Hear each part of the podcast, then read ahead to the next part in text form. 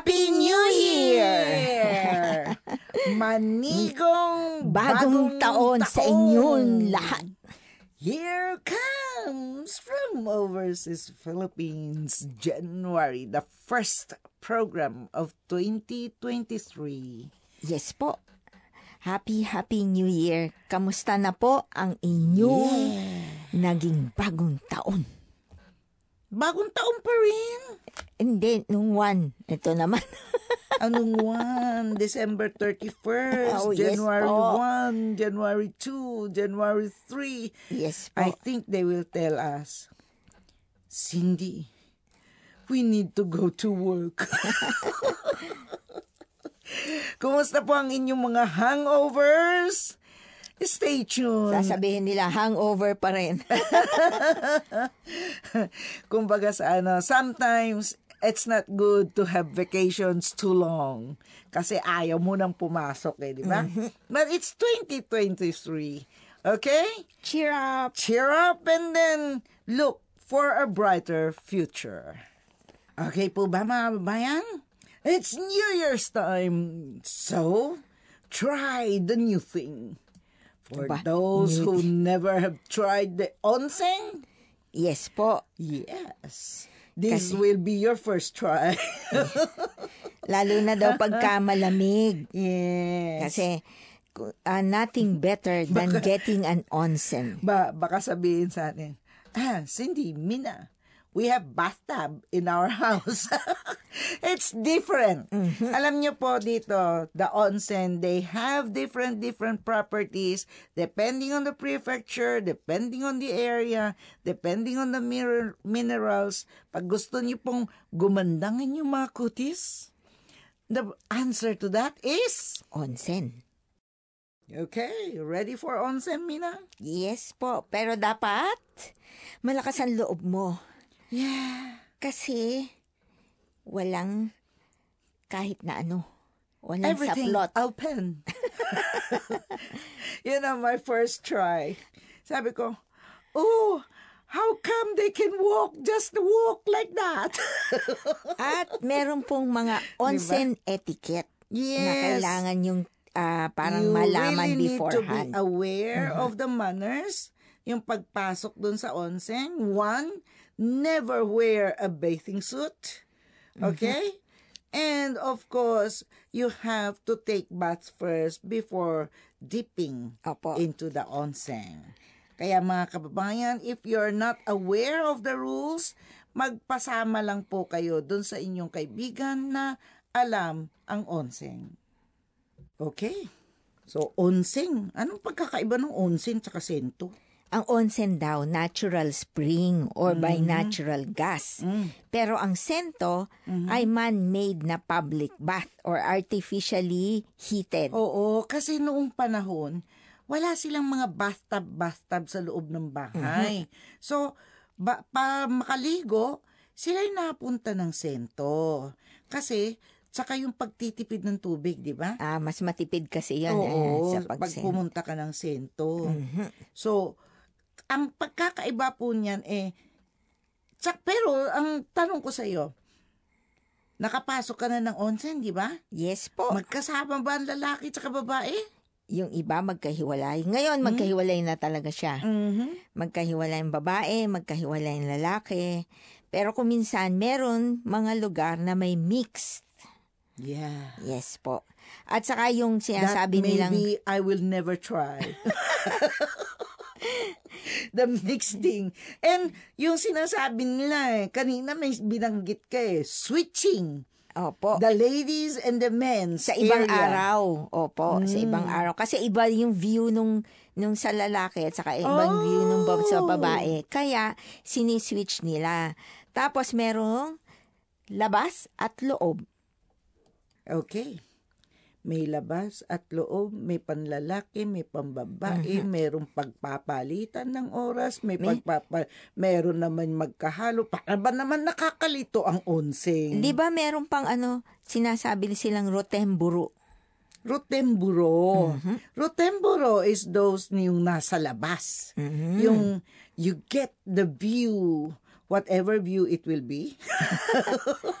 Minsan kasi, it's just on top of a building. Di ba? Aha. Pero, katulad niya, if you go to Shirahama, ay yung usually ang Rotemburo nila ay facing the sea. Ah, so maganda, no? Maganda. Ah. Tapos meron din daw Kashikiri Onsen. Oh, the Kashikiri, it became famous kasi maraming ang mga dayuhan. They really don't have the courage yung makikihalo sa iba. So, Kashikiri eh, usually, yung nasa loob ng sarili mong hotel room. Oh. Parang, parang pwedeng mong ah, hiramin. Mm. Yung parang private, your own. It's your own ofuro. Pero kung yung iba daw kasi nag nag-ano ng private bookings. Oh. Oh, yeah. You have the money there. Uh, That's the one talking when you talk about kashikiri. Di ba? Kasi eh, hindi ganyang kabilis. Manigong bagong taon po sa inyong lahat. Ayon po sa Japanese uh, calendar ng ito, 2023 is the year of the rabbit. We hope that you had a splendid celebration of New Year with all the trimmings, but most of all, we hope that you tried to cut down on food being wasted after the holidays. According to fortune tellers, eh, this year is going to be financially lucky for business because the rabbit is characterized as articulate, talented, and ambitious. The rabbit never backs out of a contract, so they say. However, lucky people have to be optimistic, meaning you have to be cheerful and happy to attract good vibes. And by being cheerful, you can adapt to failures better, and your immune system is going to get better than all the rest of the other people. Well, 2023 must be full of adventures for cheerful people. We might be like Alice in Wonderland, following a rabbit as she went through several trials and errors. Shall we be Alice in Wonderland in 2023? Good luck to all of you in this year of the rabbit. Ito po si Nerissa at, uma- at umaasa po kami na lagi tayong mag-aaral ng Pilipino. Mas mahirap po ang ating lessons ngayon kasi mas mahigpit na si Cindy sa pag-aaral ng Pilipino. See you again for our Filipino lessons. Maraming salamat po. From overseas Philippines, FM Kokolo 76.5. Ito pa rin po ang inyong lingkod, si Cindy. At si Mina po, Of course, ating- we continue Yes ang po. ating ah, paksa ukol sa onsen dito sa Japan. Opo. 'Di ba? Kasi sabi niya, si Mina yata ay may balak ng magkashikiri.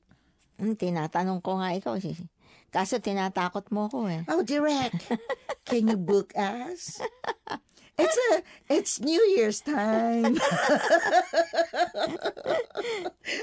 Direk is running out of the studio. yeah, the kashikiri thing.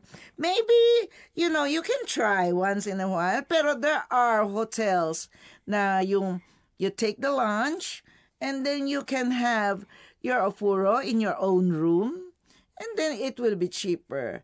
If you attempt to stay overnight, hmm, of course, uh, you might add one zero at the end.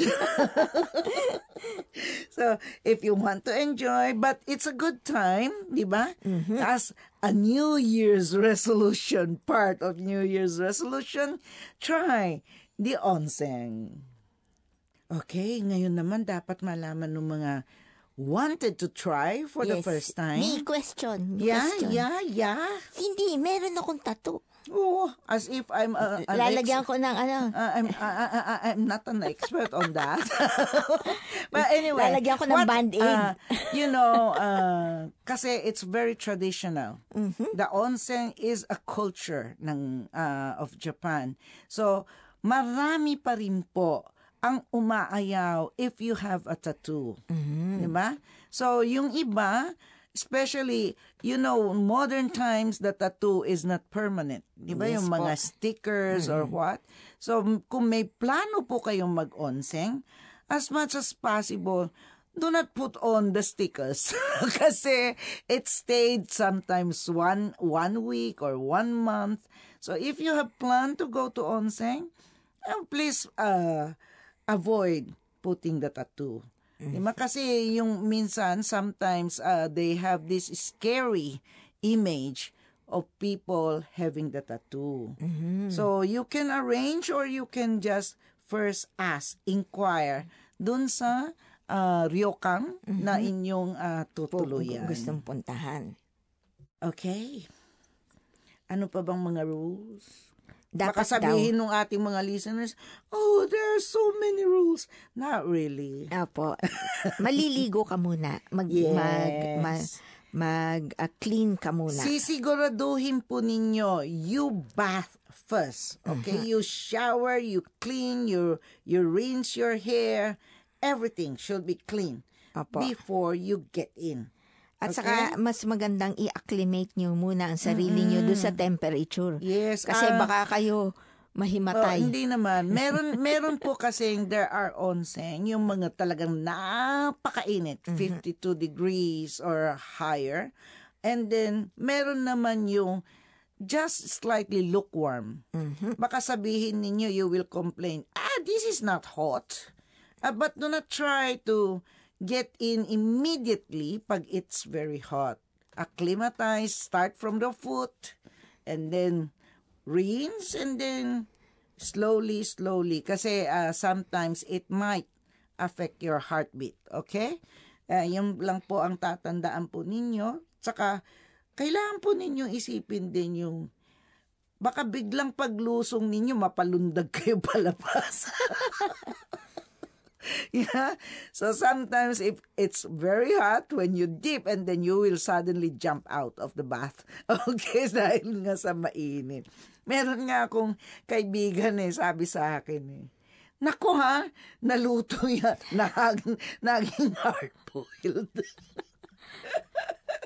But anyway, mga kababayan, try it and then experience it. Kasi meron po yung mga talagang deep talaga, yung half bath na tinatawag nila. May full body Meron din. yung full body rin. It's up to you.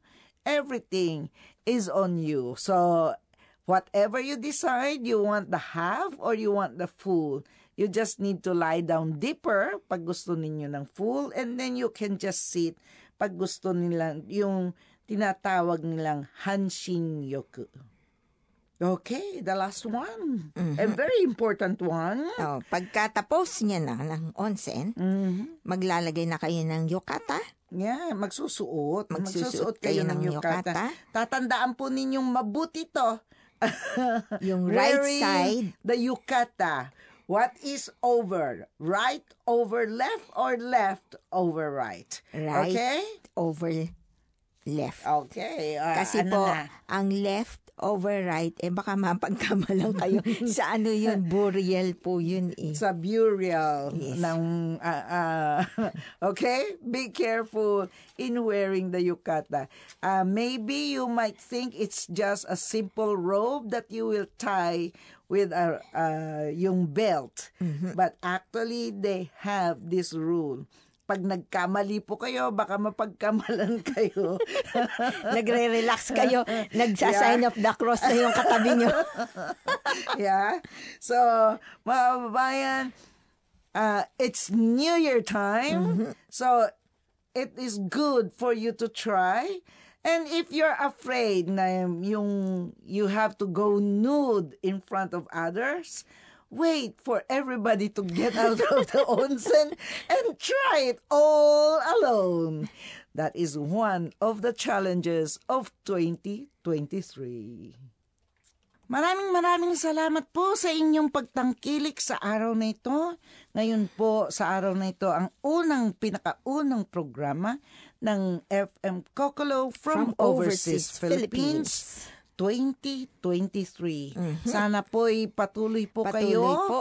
ng pagtatangkilik sa aming ating programang from Overseas Philippines. At kung meron po kayong mga request, just drop some lines dun sa kokolo.jp eh, uh, from overseas Philippines. Okay? Pag meron po kayong nais na pakinggan ng mga musika, do the same thing. Opo. And we will try to comply and answer to all your requests. Maraming maraming salamat po. Eto po si Cindy.